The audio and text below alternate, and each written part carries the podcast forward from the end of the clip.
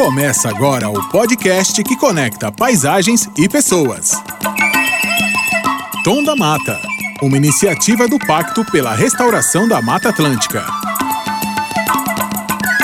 Começando o episódio número 5 do podcast Tom da Mata, o podcast que une paisagens e pessoas. E hoje vamos falar sobre economia e uma economia regenerativa. Temos convidados especiais, está todo mundo na sua casa. Estamos gravando em maio de 2020 e hoje a gente vai ter especialistas para falar sobre isso. Teremos Miguel Calmon, consultor sênior do programa de florestas do WRI Brasil, e também temos Joaquim Levi, foi ministro da Fazenda, presidente do BNDES, tendo também servido como diretor-gerente do Banco Mundial, vice-presidente financeiro do IDB em Washington. Atualmente está como professor convidado do Centro de Energia da Universidade de Stanford, engenheiro. E também participa dessa conversa a Ludmila Pugliese, ela que é coordenadora do Pacto pela Restauração. Então, hoje vamos ouvir restauração, regeneração florestal e economia. Tom da Mata. Muito bem, então, para começar este episódio tão especial, né, e, e, de tanta importância, de tanta relevância dos temas que a gente vai tratar pelo momento que estamos vivendo, não só no Brasil, mas globalmente, eu vou então chamar todo mundo aqui para a nossa conversa. Primeiro, Ludmila Pugliese, do Pacto pela Restauração. Prazer te ter novamente aqui neste episódio do podcast. Tudo bem? Tudo jóia. Obrigada, Paulina, mais uma vez. Vinícius Joaquim Levi, um prazer tê-lo aqui hoje nessa conversa, tudo bom? Tudo bom, satisfação. Que bom vai ser ouvi-lo e entender como uma economia regenerativa é, pode nos ajudar nesse futuro. E Miguel Calmon, um grande prazer te ter, primeira vez aqui no nosso podcast que une paisagens e pessoas. Tudo bom? Tudo ótimo, eu que agradeço pela oportunidade de estar fazendo algo aqui pelo Pacto e estar aqui ao lado do querido amigo e colega Joaquim Levi. Vai ser um papo muito interessante, espero e, e, acredito que vamos aprender muito. Vou começar então do que, que tem a ver este episódio especial, né, Ludmila, com a restauração. A gente chegou num momento, numa evolução de assuntos aqui no podcast, e acho que culmina muito com esse tema, por ser justamente, como eu falei, ligado com o momento que a gente está vivendo, ligado com a necessidade de olhar perspectivas e soluções, né? Exato. Então, Paulina, é, lembrando aqui que a gente está no quarto episódio, né, desse Tom da Mata, e é importante a gente relembrar um pouquinho que esse, o primeiro episódio, que foi lá no ano passado, no final do ano passado, comemorando os 10 anos do pacto, a gente estava num contexto muito diferente. A gente estava pensando na restauração, como ferramenta aí para o desenvolvimento social, mas a gente não tinha como pano de fundo ainda essa pandemia, que traz um complicador para esse para tudo isso que a gente vem vivendo, né? É um, um desafio enorme, com certeza a gente está atravessando por vários, mas essa pandemia realmente é o que traz aí um, um, um fator complicador.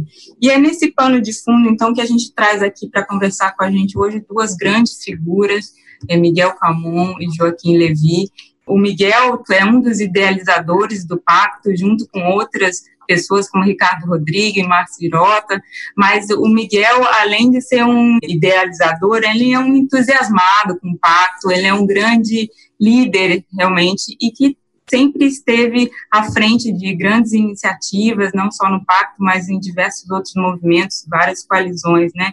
E recentemente ele traz para junto do, da iniciativa do Pacto o Joaquim Levi, que dispensa a apresentação, mas que se tornou um grande aliado, um grande parceiro, está cada vez mais entendendo desse assunto, buscando apoiar as iniciativas do pacto. E a gente, com esses dois feras, a gente está lançando o desafio né, do pacto, que é um desafio enorme e precisa de muita articulação, de estratégia. Então, a gente está com esse esforço é, coletivo e trazendo essas lideranças para cá. Então, é nesse contexto que a gente vai conversar com eles, buscando colocar ainda a questão econômica, né? Como que a restauração como que ela está inserida nesse contexto da economia, da retomada econômica. Então, e aí eu gostaria de começar perguntando para eles como que eles que já têm uma formação que é mais voltada para a área econômica, né, é, e, e, Miguel mais da agronomia, como que eles se envolvem, começam a se envolver nessa área ambiental? Como que isso começa, esse alinhamento dessas iniciativas e dessas ideias aí? Olha, vê só, o envolvimento ambiental teve várias motivações, a minha esposa também ela é envolvida, ela começou a trabalhar na, nessa área tem agora quase 20 anos, e também tem um pouquinho de família, quer dizer, a gente tem, tem seu interesse e o gosto pelas coisas da natureza. No caso particular da restauração, o meu interesse se deve porque, para quem mora na região sudeste, você vê muita área que está degradada e que não precisa estar degradada. E alguns anos atrás, eu percebi também conversando com as pessoas, e ficou muito evidente que o uso do, do solo mudou ao longo do tempo. É um fenômeno que não é só do Brasil, tem outros lugares. Eu acho que um dos lugares em que isso é mais notável é nos Estados Unidos. Quer dizer, é, nos Estados Unidos, ao longo do século XX, você teve uma significativa recuperação das florestas. Por quê? Principalmente na costa leste, que é muito parecido com, com o Brasil, né? É porque as pessoas passaram a não precisar de lenha e também passaram a ter agricultura em outros lugares, a economia mudou de eixo, e o que aconteceu foi ter uma certa recuperação natural ou induzida de muitas áreas. Você pensa assim, o estado de Nova York, todo o interior do estado de Nova York era muito agrícola e, obviamente, durante um tempo se usou muita lenha. Nos últimos 100 anos, a área de florestas aumentou. Isso também tem acontecido na Europa, tem acontecido em vários países. Essencialmente, o uso daquela terra pelas atividades agrícolas, por exemplo, no caso do, do estado do Rio de Janeiro, né, o café e outras atividades que derrubaram a mata, ele não tem mais valor econômico. E aí eu acho que o que a diferença entre talvez o Brasil e alguns outros países é que os outros países a terra não ficou simplesmente abandonada. Houve um trabalho de recuperação dessa terra, mas é um trabalho que ele tem, vamos dizer assim, não é extremamente custoso, e na medida em que a terra não tem uma atividade concorrente, na verdade, você ter a recuperação é a melhor aplicação dessa terra, para trás uma coisa que agora é chamado de maneira muito bonita, né, serviços ambientais, mas quer dizer, ela ajuda no regime das águas, ela, ela ajuda, inclusive, para as áreas que continuam tendo atividade é, comercial, elas também cooperam. A maior parte das áreas na região sudeste, elas têm, têm dono, são propriedades privadas. Mas mesmo para quem tem dono, obedecer o Código Florestal, ter áreas de preservação, na verdade ajuda as outras atividades. A gente pode conversar um, um pouquinho mais depois, mas aquele negócio de você ter uma opção, um morro careca, cheio de capim, com uma vaquinha, isso não é atividade econômica. Então, no meu lado, vamos dizer assim, mais financeiro, me chama a atenção que a gente pode dar outras destinações a essa terra. Em muitos lugares isso está maduro. Tem alguns lugares que ainda tem mais desafio, até porque a, o desmatamento foi muito grande, muito extensivo. A gente pode pensar, por exemplo, no norte do Espírito Santo, algumas áreas de Minas, mas, enfim, um conceito geral da recuperação, da realocação, até do ponto de vista de otimização econômica, eu acho que é muito forte. E esse trabalho ele pode ser feito de uma maneira que gere emprego, mas que seja, vamos dizer assim, financiável. Você não precisa gastar muito dinheiro até porque o tempo, de certo modo, está a nosso favor. Lá nos Estados Unidos, essa recuperação não se deu em 10 anos, se deu em 20 ou 30 anos, 50 anos, mas se você der as condições corretas, você tem um, uma possibilidade de ter uma recuperação numa área muito grande, e isso vai transformar essa região que grande parte da população do Brasil vive e que é, todo mundo gosta de ver coberta com as aves maravilhosas que a gente tem e com a fauna, com a biodiversidade, que as pessoas também estão ficando cada vez mais é, antenadas para a importância delas. E aí tem uma coisa que me conecta muito com, com o Levi, né? É assim, essa essa questão das áreas degradadas, né? O que nós fizemos aí, a sociedade como todo, nos últimos anos aí, com o nosso solo, né, com a nossa terra, né, realmente sempre me deixou indignado. Eu sou agrônomo, eu comecei a minha carreira, nos primeiros 15 anos, eu trabalhei desde extensão rural, então trabalhei como produtor rural, levando tecnologia, trabalhei como gerente de fazendas, gerenciando produção de tomate, de cacau, seringueira, Trabalhei também como produtor rural, então já fui produtor rural, assim, pelo menos duas vezes, né? Produtor rural, aquela meio assim de metade produtor rural, metade trabalhando de outras coisas. Por volta de 1999, né? Eu retornei dos Estados Unidos, passei quase sete anos nos Estados Unidos fazendo pós-graduação lá. E ao voltar para o Brasil, fui para uma organização que trabalhava tanto com agricultura quanto a área de florestas. E para mim, essa área florestal era uma coisa totalmente nova, né? Para mim, o meu negócio, na verdade, do tempo que eu trabalhava em fazendas, em empresas com produção, a, gente não tinha uma preocupação de o que tinha de vegetação, não. Era cortar, era plantar, era produtividade, botar insumos, pesticida para garantir que não ter perda com a praga. Então, era uma cabeça diferente, né? Não é que eu não me preocupava com o meio ambiente, mas era muito assim, não, tem que dar retorno para a minha empresa.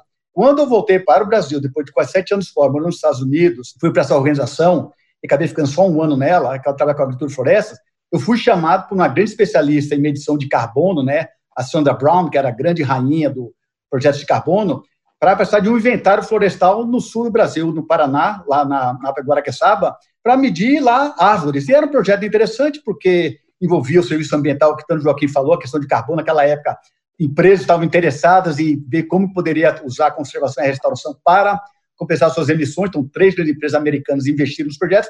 E eu fui lá como simplesmente uma pessoa de campo, que eu adoro o campo, para fazer inventário florestal. E quando entrei naquela floresta, e vitalmente tem aquelas áreas degradadas, aquilo ali me chamou muita atenção. Eu falei, puxa vida, por que, que não combinar a produção com a conservação e a restauração? Então foi ali que pegou o gancho que desde que o ano de 2000, quando aí eu fui sim para uma organização de conservação da, da biodiversidade e restauração, e aí para mim floresta tornou uma coisa importante. Mas dentro desse pacote de florestas, o que mais me chamava a atenção era de novo a recuperação de áreas degradadas, era a restauração. E para mim também o carbono, como naquele momento era aquilo que a gente achava que ia pagar a conta da conservação, né, da, da restauração, eu já via que aquilo ali não ia fechar a conta. Né? O carbono era ali um, um atrativo. Mas falando em áreas degradadas que a gente vê pelo país, a gente sabe de muito mais recurso e, para isso, isso tinha de virar um negócio. E aí, quando a gente falava em negócio, todo mundo, ah, não, isso demora muito tempo. E eu, eu sou agrônomo, né? Trabalhar cultura anual, por exemplo, milho, soja, tudo. Pensar numa coisa que vai demorar 10, 15, 20 anos era meio assim, era de, difícil de pensar. Mas eu me convenci disso. Mas era difícil convencer os colegas que esse era um caminho. Então, a restauração me chamou assim, pô, me pegou de jeito que assim, eu acho que aqui tem um trabalho para fazer enorme. E uma coisa que me conectou com o Levi naquela época, Levi, não sei se você se lembra, né, quando eu trabalhava com a Denise Levi, e você acha que era secretário do Tesouro Nacional, nós queríamos vender para o Brasil a restauração como um grande gerador de emprego para o país, na época. Aí o Joaquim falou, olha, gente, primeiro, coisa que você tem que fazer para isso aqui entrar dentro de um pacote de desenvolvimento é reduzir o custo. Parece que isso aqui custa muito, então a gente precisa organizar a economia da restauração da floresta. Então, ou seja, eu, com o Joaquim, indignado com a degradação que nem eu, o Joaquim trouxe essa visão mais pragmática de fazer as coisas, aí eu falei, ah, pô, aqui nós estamos no, no caminho certo. Mesmo assim, não quer dizer que é uma coisa fácil de fazer, mas hoje, mais do que nunca, eu acho que ninguém hoje questiona a necessidade da restauração. Isso é antes do Covid-19, agora somente com e pós-Covid-19, mas a restauração é o grande lance. E aí o pacto foi que realmente virou para mim a grande inspiração, foi o pacto da restauração Mata Atlântica, e foi possível mostrar que era possível atrair atores diferentes, interesses diferentes de agendas para a agenda comum, que era a agenda da restauração da paisagem. Então o pacto para mim foi que me colocou assim numa outro patamar para entender a importância da restauração e o tamanho do nosso desafio, mas também o tamanho da nossa oportunidade. Calmon, Levi, é, vocês introduziram maravilhosamente bem né, o nosso podcast, e eu só queria então agora trazer dentro do contexto que a gente está. Bom, a ONU já lançou uma série de relatórios mostrando né, que essa situação de pandemia se deve eh, essencialmente pela degradação ambiental, né, promovida, né, então a gente está juntando aqui e vocês estão falando das soluções, né, ao mesmo tempo foi decretada que a partir de 2021 a década da restauração ambiental e é apontada como uma das grandes soluções para o desafio da crise climática que a gente vive e que com sem pandemia a gente vai continuar vivendo. Agora, é, forçados os governos, é um novo pensamento econômico, né, o Levi falou sobre o início do termo serviço serviços ambientais, hoje a gente passa a entender, então, e a reforçar esse tipo de conceito, né, de que a economia vai começar a rodar quando a gente passa a contabilizar também os serviços ambientais, né? Muita gente está falando de valoração da natureza. Qual é o custo que a gente tem com isso, né? E a restauração traz também esses aspectos econômicos para a roda, né? Quanto que custa os benefícios ambientais se a gente fosse pagar por eles, né? Quanto que seria o custo que a gente vai ter se a gente não recuperar uma área, né? Entra a questão para quem está ouvindo, entra a questão de clima, como eu falei, entra a questão de fornecimento de água, né, que dependendo de onde é feita a restauração, volta a ter fontes de água importantes. Então, queria ouvir de vocês sobre as possibilidades dentro da economia ou dessa nova economia, se é que vamos ter uma nova economia, considerando justamente os benefícios naturais. Eu acho que tem bastante espaço. É óbvio que exatamente a valoração ela tem uma certa complexidade, porque se você, vamos dizer assim, mercantilizar tudo, você também pode acabar, acabar tendo uma organização da economia é, que pode levar à apropriação de certos benefícios, etc. Então, a gente tem que ter um certo cuidado para também não ir num, num, extremo excessivo. Agora, não há dúvida de que as pessoas reconhecem que você ter um ambiente protegido é, tem valor. É, às vezes o debate que existe é que, diante de outras necessidades, ah, eu vou valorizar isso, é um luxo, é uma necessidade. E eu acho que o que tem evoluído é a percepção de que, na verdade, isso não é exatamente o luxo. Isso são fatores que são essenciais para você ter, é, vamos dizer, a produção de benefícios que são bastante básicos. Quer dizer, eles têm a ver com, por exemplo, o grau de poluição, tem a ver com, é, por exemplo, qualidade da água e outras coisas.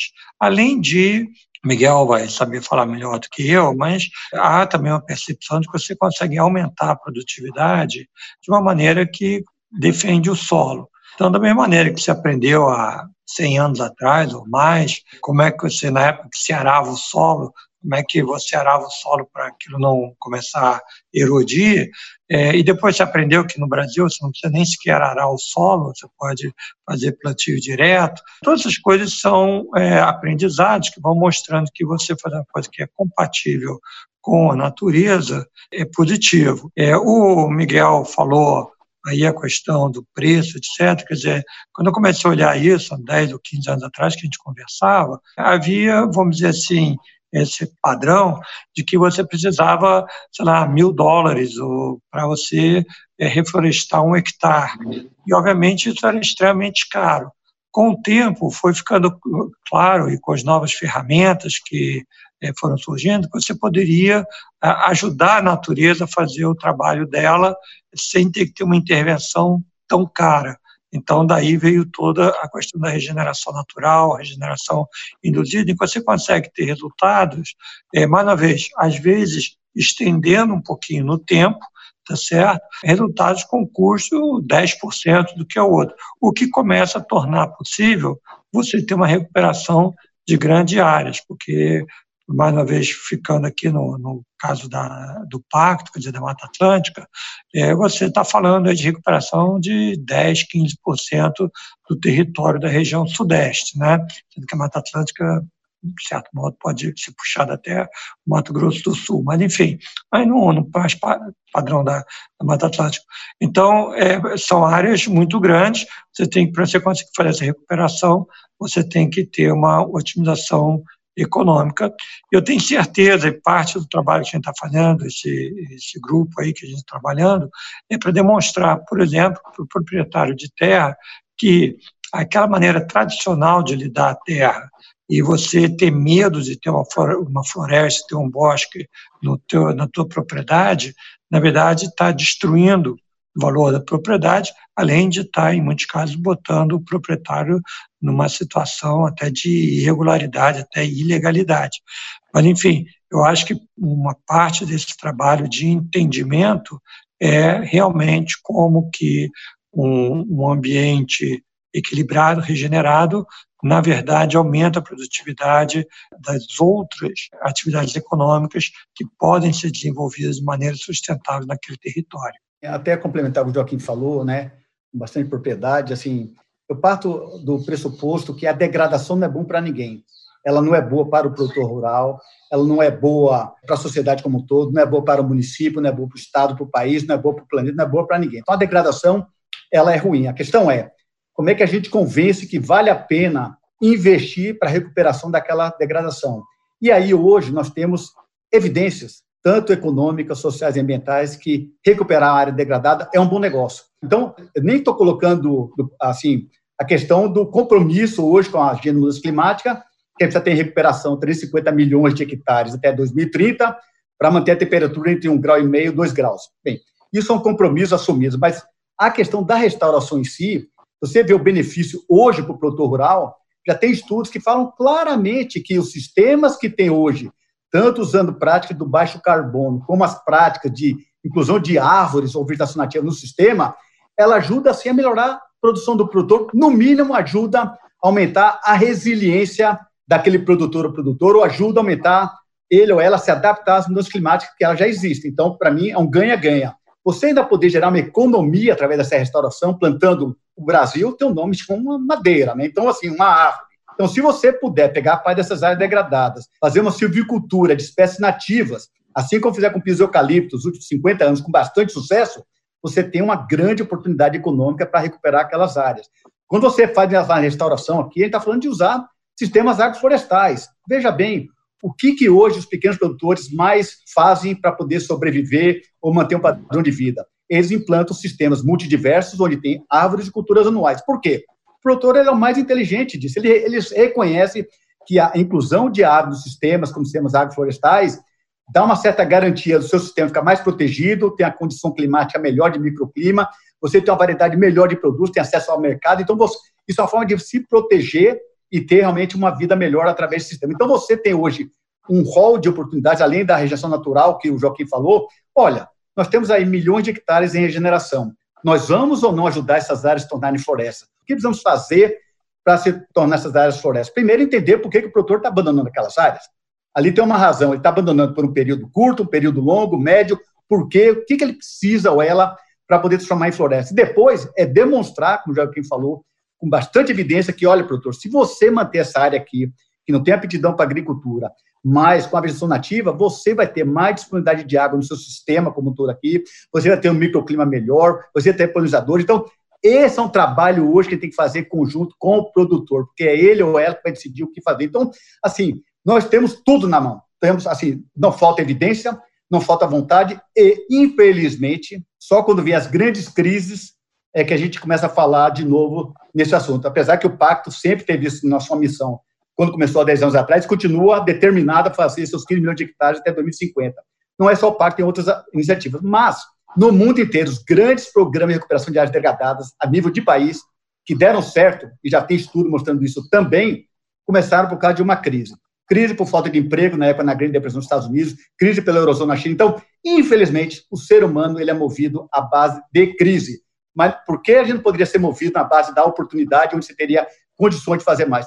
Não vamos discutir aqui, aqui não estamos discutindo a cabeça do ser humano, mas nós estamos hoje num momento tão assim único que agora é a hora de mandar fazer. Então, por isso, hoje nós estamos determinados aí, nosso grupo aí, como o Joaquim comentou bem, com o Pacto, a Ludmilla liderando, etc., para fazer acontecer, para mostrar que é possível fazer, todo mundo ganha com essa agenda e vamos ajudar o resto do mundo a fazer a mesma coisa esperado que a gente vai fazer aqui no nosso país. Outro dia eu vi uma notícia, né, que 18 atores entre governo, sociedade, é, pesquisa, academia, montaram agora para caminhar em paralelo a todas as soluções que estão se buscando em saúde da pandemia, mas caminhar em paralelo justamente de criar esse comitê verde na União Europeia, justamente por terem entendimento de que agora a restauração é uma frente de combate a também a pandemia, no sentido de o que, que vai vir depois disso se a gente não começar a trabalhar agora, né? Eu queria que vocês detalhassem um pouquinho mais o que, que vocês puderem, né? De que maneira vocês estão vendo, né, dentro desse grupo e de trabalho, no sentido de oportunidades, né? Porque por muito tempo se falou da restauração, e aí eu estou falando de fora do pacto, é, mas, por exemplo, associado a, vamos, é, ao mercado de carbono, mas não dessa forma bonita como vocês estão colocando, de todos os ecossistemas associados e de trazer esses benefícios que por muito tempo ficaram isolados, não só para o produtor, para com toda a sociedade, né? Então, se vocês pudessem detalhar e trazendo um pouco dessa perspectiva global que se tem e de mudança, né, na, na visão da restauração como um benefício para todo mundo, né? É, não só pela questão do carbono ou do clima, mas como vocês colocaram a questão da água, a questão da biodiversidade, como o Levi falou, seria bem interessante. Pessoal, você tem, tem razão aí, e o, e o Miguel salientou bastante que às vezes a gente só faz coisas quando tem um choque, né? Eu acho que isso vai, vai acontecer um pouco aqui. A gente está até vendo um pouquinho como é que você vive de uma maneira diferente, de repente você descobriu, essa própria conversa que a gente está tendo aqui, que algumas das práticas de você viajar muito, de você se mover, de você gastar energia, não são tão necessárias. O que vai significar que a distribuição de emprego também vai mudar, as pessoas vão descobrir outras coisas. Eu acho que o Brasil tem uma, uma grande vantagem, e quando a gente compara nos últimos 10, 15 anos, isso ainda ficou mais acentuado, eu acho que a Ludmilla e, e o Pedro e muitas outras pessoas que estão no pacto identificam isso. A gente, na verdade, tem um conhecimento é, científico, conhecimento técnico nessa área é muito bom. Quer dizer, você hoje consegue usar ferramentas de satélite, usar ferramentas de informática para definir é, onde você quer atuar. Você pode, com isso, também ajudar o, o, agricultor a melhorar as atividades dele. A gente tem um enorme conhecimento sobre a parte agrícola, produtividade. Tem que conhecer um pouco mais sobre os processos de regeneração, tem que conhecer um pouco mais sobre as diferentes espécies. É, a gente sabe que no Brasil uma das coisas bacanas é, é a diversidade, quer dizer, a gente no eucalipto conseguiu fazer todas as árvores serem clonadas. Na, na floresta nativa, cada uma cresce de um jeito, a gente tem que aproveitar, e tem gente fazendo trabalho super importante para também conseguir definir melhor a velocidade de crescimento, quais condições, você conseguir pegar cepas que são mais fáceis de, de produzir. Tudo isso faz parte desse conhecimento, essa sofisticação e é uma parte de também que, que cria emprego, que cria é, dinheiro, muito importante. Por exemplo, o que o Miguel falou de você incluir a produção de madeira nativa, madeira nobre na regeneração, é uma coisa super importante, factível. A gente tem que aprender um pouco mais, mas eu tenho certeza que pode tornar uma grande atividade econômica e que, se a gente se organizar direito, com uma série de consequências. Você vai depois na indústria da moveleria, é, você vai ter coisas sofisticadas, coisas que, inclusive, vão ter interesse até mundial para o Brasil se destacar. Ele tem imaginação, envolve um bocado de trabalho, mas eu acho que as possibilidades são muito grandes. E nesse mundo aí que vem, que tantos empregos vão ser diferentes, tanta coisa vai mudar, a gente está criando novos caminhos de atividade econômica, essa é muito importante, porque isso é uma coisa que eu acho que as pessoas estão entendendo. Você ter a restauração não quer dizer que você vai ficar mais pobre, ao contrário, você vai ficar mais rico, você vai ter mais possibilidades, a fazenda vai ser melhor, você vai ter outros produtos. Então, acho que na medida que a gente explorar e for aprendendo nessa linha de pensamento e usando todo esse conhecimento que a gente tem, que eu diria está aí na fronteira mundial, a gente tem uma condição de fazer uma coisa muito bonita, é muito bacana aqui no Brasil para os brasileiros, mas que eu diria de padrão mundial. E aí, de novo, né, complementando o que o Levi falou, né, assim, a crise tem causado hoje perda de emprego, né, então isso é uma coisa geral na área urbana, na área rural. Puxa, a restauração, a gente já tem mais do que evidência, quando a gente lançou o pacto lá em 2009, a proposta é que, através dos 15 milhões, poderia ser gerado pelo menos 3 milhões de empregos. Na verdade, esse número é maior. Ali foi uma primeira estimativa nossa, mas a, restauração, a, a, depender da técnica que você usa, a possibilidade de gerar emprego, emprego de novo digno, né? Emprego que vai desde coleta de semente, produção de muda ali no seu viveiro, ou de né, semente para plantio direto, o plantio em si, a manutenção, quer dizer, e fora a cadeia como um todo, né? Na verdade, você tem o emprego direto que está atrelado às ações da restauração em si, que é o plantio, manutenção, coleta de semente, mas tem toda aquela indústria por trás, que é de ciência técnica, indústria de insumos, etc. Então, você plantou uma árvore amanhã, você já está gerando emprego. Ponto. Então, se você hoje pensa numa possibilidade de gerar emprego no curto prazo e sabendo que tem uma demanda grande, você botar árvore versão nativa em áreas degradadas, porque você vai melhorar o serviço ambiental imediatamente, então você vai cuidar de água, plantio de árvores, em um, dois anos, você já vai começar a ter efeito já. Diminui a erosão, sedimento, pronto, melhora a qualidade. O emprego é imediato. Você falou, vou plantar, já tem alguém coletando semente, já tem alguém trazendo para o viver, produzindo as mudas, já tem alguém levando para o campo. Então, quer gerar emprego e renda? Quer falar sério? Vamos trabalhar com a restauração. Vamos escolher áreas prioritárias para ter o benefício, aí os outros benefícios econômicos, ambientais, mais rapidamente, porque a gente tem que ser estratégico.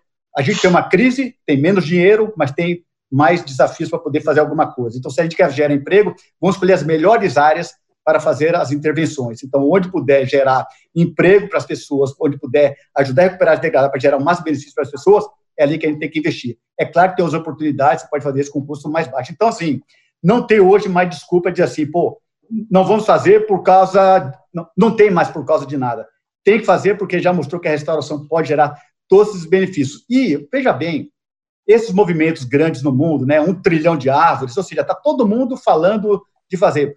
Quando a gente falar também plantio de árvores, que fique bem claro que não é simplesmente pegar fazer uma muda e plantar essa árvore. É você fazer crescer uma árvore naquela paisagem. Então, você pode usar de técnicas mais, mais baratas, ou seja, uma restauração, não vou dizer que é mais inteligente, qualquer restauração é inteligente, mas uma restauração com custo mais baixo, que é uma área já que já está se recuperando, mostra que ela tem já uma resiliência, já tem umas condições de recuperar, vamos intervir naquelas áreas e fazer elas virarem floresta. Então, você já tem todas as razões para você fazer acontecer. Então, a gente precisa pegar essas grandes campanhas um trilhão de árvores, 100 milhões de árvores, que o próprio MCT está né, tá com essa campanha que eu achei maravilhosa.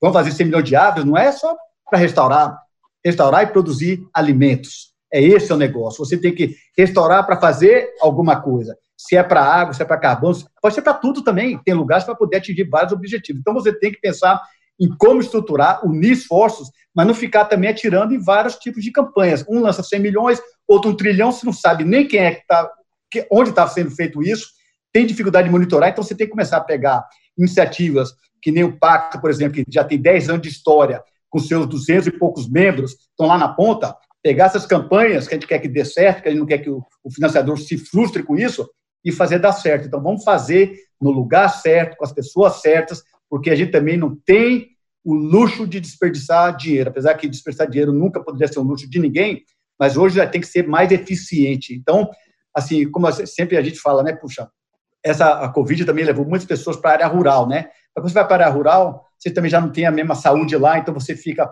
fica ou não fica, mas quem é que hoje está pensando, de repente, ficar numa área rural? Então, a gente tem que transformar a área rural numa área agradável de se viver, uma área boa de se viver. E, para isso, a gente precisa tirar a degradação da nossa frente. Caso contrário, degradação só causa pobreza e degradação para o planeta inteiro. Bom, já já vou trazer a Ludmilla para a gente fazer o nosso encerramento. Eu só queria fazer minha última pergunta, já mais do caráter pessoal, né? O Camon já contou aqui, né, do seu envolvimento, né, como agrônomo, plantador, né, é, no, no meio rural. É, Levi, como é que está na sua vida, como é que funciona a, a questão da restauração é, florestal? Você vai muito a campo, você, sua, sua, sua esposa, né, você falou também já é no meio, como, quais são suas experiências pessoais, né, porque a gente traz muito isso aqui no podcast, né, a gente traz também a questão do sentimento, o que que estar na natureza, o que que reflorestar e recuperar regenerar gera, né? A gente teve até um episódio, quase que metade dele, né, Lud, falando só sobre isso, sobre como também o benefício da saúde mental traz, né, para o coletivo. Então, antes da gente encerrar, eu queria que você contasse um pouquinho sobre essa sua experiência ou sobre suas visões pessoais sobre isso. Olha, pessoal, essa é uma excelente pergunta. Eu, no, no momento, eu estou passando um tempo fora do, do Brasil, então até não tenho conseguido visitar é tanto. Mas eu acho que uma das coisas interessantes aí do pacto é que é, a gente usa toda tecnologia do mundo e tal, mas as coisas acontecem lá na ponta, né? Então, parte é você conversar desde o prefeito, as pessoas nas cidades. A gente agora está fazendo um esforço para fazer essa abordagem nos proprietários rurais, quer dizer, você usa a tecnologia para descobrir, por exemplo, assim, quais são as áreas que é mais fácil você fazer essa regeneração. E aí você vai lá, conversa. Se você também tiver condições de ver como que a regeneração pode ajudar a tua fazenda a ser mais produtiva, bom, aí a gente vai conversar e no final também até conseguir ver que tipo de financiamento, de crédito é possível para ajudar isso. Então, esse é um trabalho coletivo que realmente é, é super animador. E ter essa certeza de que a, coalizão, diversos membros estão lá na ponta, em Minas Gerais, em São Paulo, no Rio de Janeiro, no Espírito Santo, onde tem um trabalho muito bacana e de apoio do próprio governo do Estado aos pequenos agricultores que preservam.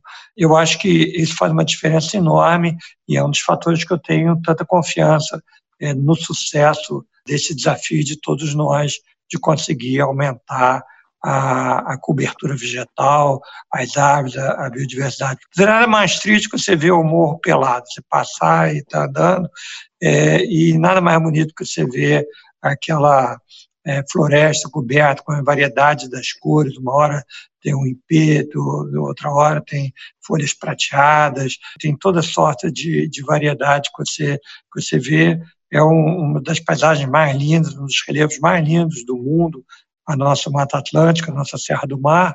Então, a gente está trabalhando junto nisso, só dá alegria. Vou é, só estender a pergunta para o Calmon, né? Está sentindo Não, muita falta do, do mato? Muito, muito. Assim, eu, eu, tenho, eu me sinto privilegiado, porque, assim, mesmo que eu não estou agora plantando árvores, né? Pelo menos a há dois anos atrás, comecei a plantar umas uvas, né, produção de vinho aqui na, na Chapada Diamantina, né, e aí eu fiz uma cerca viva lá com árvores, né, para poder diminuir o vento no parreiral, então pelo menos eu estou ajudando ali a plantar árvore, estou cuidando daquela caatinga em volta, que eu sei que ela é importante meu ecossistema, então eu, assim, estou bem satisfeito com, como produtor, agrônomo produtor, né, estou voltando a produzir de novo, mas meu sonho ainda, de novo, já tenho feito, acho que faz há mais de 10 anos, eu tento reunir um grupo de amigos, a gente começa a prospectar áreas para poder plantar, pegar uma área degradada, plantar lá um cacau com espécies nativas e perto do litoral de preferência, para poder pegar uma praia de vez em quando. Então, assim, eu ainda vou realizar esse sonho, assim, com, esse, com os amigos, eu sei que tem muita gente querendo fazer isso. Mas junto.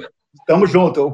Mas o meu sonho mesmo é que o Brasil, que o brasileiro sinta a mesma coisa que o americano sente em relação aos seus parques nacionais, às suas áreas naturais. Quando eu vejo os americanos, o orgulho que eles têm dos seus parques, né, que pagam aquele bilhete, o ticket caro para entrar, para poder usufruir daquela natureza. Eu quero que o Brasil se torne isso. Por quê? Porque o Brasil tem muito mais natureza, o Brasil tem muito mais possibilidades. Tem essa Mata Atlântica maravilhosa, Amazônia, Caatinga, Pantanal, Cerrado, quer dizer, o Pampa. Nós temos parques maravilhosos. Então, que o governo enxergue também na possibilidade de transformar nossos parques nos lugares onde as pessoas vão lá não só para desestressar, para se divertir com a família, usufruir a natureza, mas para ter uma vida melhor, para saber o quanto que a natureza é importante para a nossa vida. Então, não tem ninguém que não entre numa trilha e não saia diferente lá do outro lado. Então, que todos tenham essa possibilidade para fazer isso. Em áreas naturais, entrar, respirar e saber como isso aqui é importante para mim, ouvir os pássaros, ou seja, é, são coisas que a gente acaba esquecendo no nosso dia a dia, mas elas fazem tão bem esses detalhes que a gente precisa viver mais isso aí. Então, assim, que, de novo, a sociedade como um todo possa usufruir dessa natureza e que a restauração ajude ainda a aumentar mais e mais essa capital natural, essa natureza, para as pessoas usufruírem do seu lado, não precisar viajar para poder viver isso aí.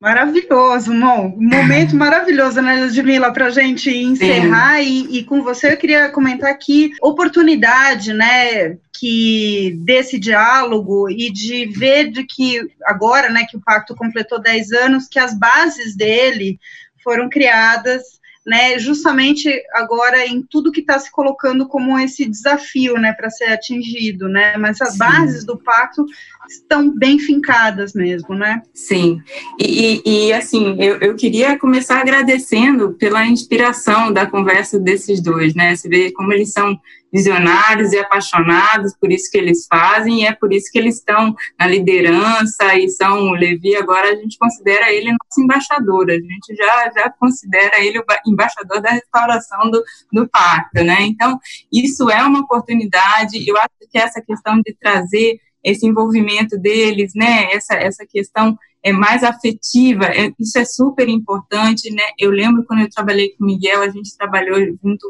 uma temporada para construir o plano de recuperação da vegetação nativa, não é isso, Miguel? Que virou a lei para a recuperação da vegetação nativa. E a primeira linha que a gente tinha nesse plano né, era de sensibilização das pessoas que era isso que o Miguel tem falado. A gente não tem esse orgulho de ter essa paisagem maravilhosa que o Levi estava comentando, né? De ter essa riqueza, essa biodiversidade.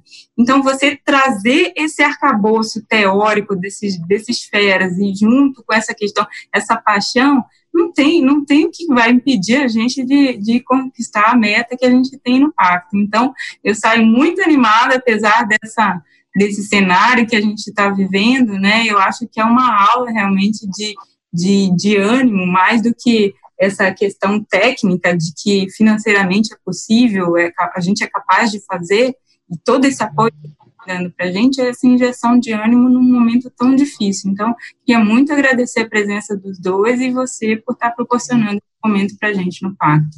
E muito obrigada, então. Vou passar agora para complementação e, enfim, para o nosso encerramento. Muito obrigada, Joaquim Levi, hoje, por essa participação super especial no nosso episódio do Tom da Mata, o podcast que une paisagens e pessoas, que é justamente o que a gente fez hoje. Muito obrigada. Obrigado a você, tudo de bom. E também muito obrigada ao Miguel Calmon por essa participação, esse ânimo agora no final de exaltação da biodiversidade e da natureza brasileira, para a gente reconhecer e se enxergar nela. Obrigada, Miguel.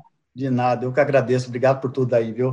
Tudo de bom para todo mundo. Fiquem seguros aí. Muito obrigada, Ludmila. Obrigada, Paulina, mais uma vez. Terminando então mais um episódio do Tom da Mata, o podcast que une paisagens e pessoas. Tom da Mata. Apoio: Pacto pela Restauração da Mata Atlântica, WWF Brasil e CAUA, Estratégias Sustentáveis. Apresentação: Paulina Chamorro. Coordenação: Ludmila Pugliese. Douglas Santos e Daniel Venturi. Produção: Raquel Zorzi, Paulina Chamorro, Alexandre Lupe e Teresa Campos. Gravação e finalização: Compasso Colab. Tom da Mata, o podcast que conecta paisagens e pessoas.